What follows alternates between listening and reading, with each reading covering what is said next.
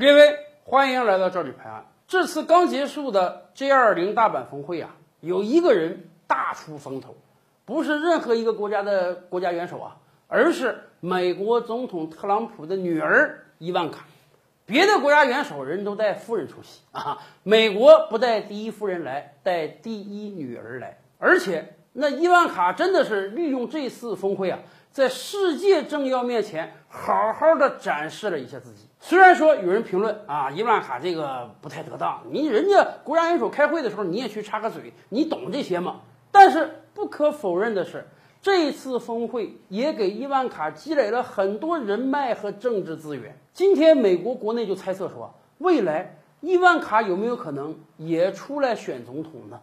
大家知道吗？这两年来，特朗普真的是在一心一意的栽培他的这个女儿和女婿啊，在整个外交领域，简直这两口子就包办了，以至于此前美国国务卿蒂勒森，就是被特朗普总统在社交媒体上开除那位，还对媒体大倒苦水啊。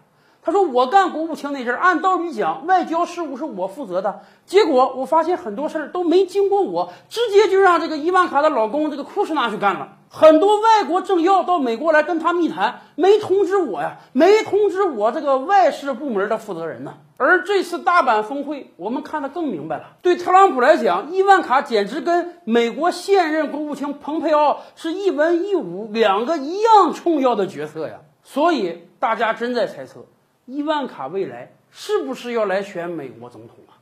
咱们这么讲，如果伊万卡未来真的当选了，那他真的是创造了几个奇迹啊！首先，第一，伊万卡确实年轻啊。伊万卡是生于一九八一年，到明年他才三十九岁。如果他真的参选了二零二零年大选，并且获得成功，那么他将是美国历史上最年轻的总统。比当年的老罗斯福，也就是西奥多·罗斯福还要年轻。当然了，人家也说西奥多·罗斯福那还不是选上去的，那是继位继上来的。那么也就是说，即便伊万卡不参选2020啊，2020的机会留给他老爸爸，他2024年再去参选，那个时候他也不过是四十三岁，直接追平了肯尼迪总统啊。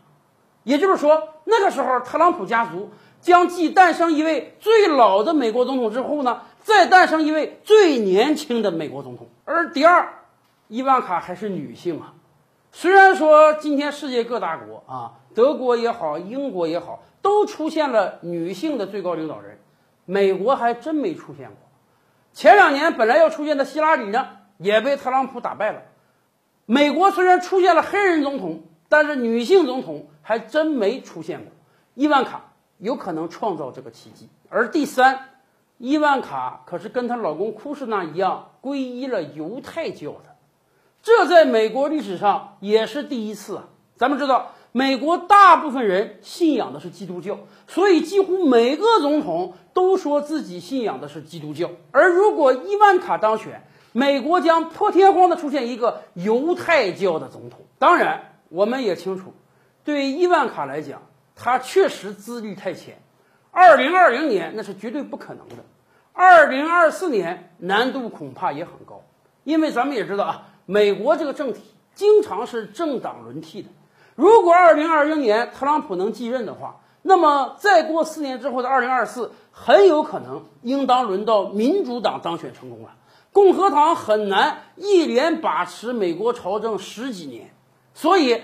二零二四年恐怕也不是伊万卡的机会，但是我们也非常清楚，对美国来讲，美国还真是有着政治世家的传统。今天美国政坛活跃着几大政治家族，像这个布什家族啊、克林顿家族，而特朗普今天很明显就是要好好栽培他的女儿女婿，以便让美国政坛再出现一个政治家族，哪怕二零二四不行。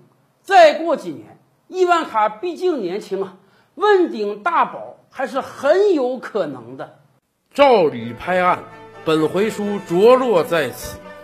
欲知大千世界尚有何等惊奇，自然是且听下回分解。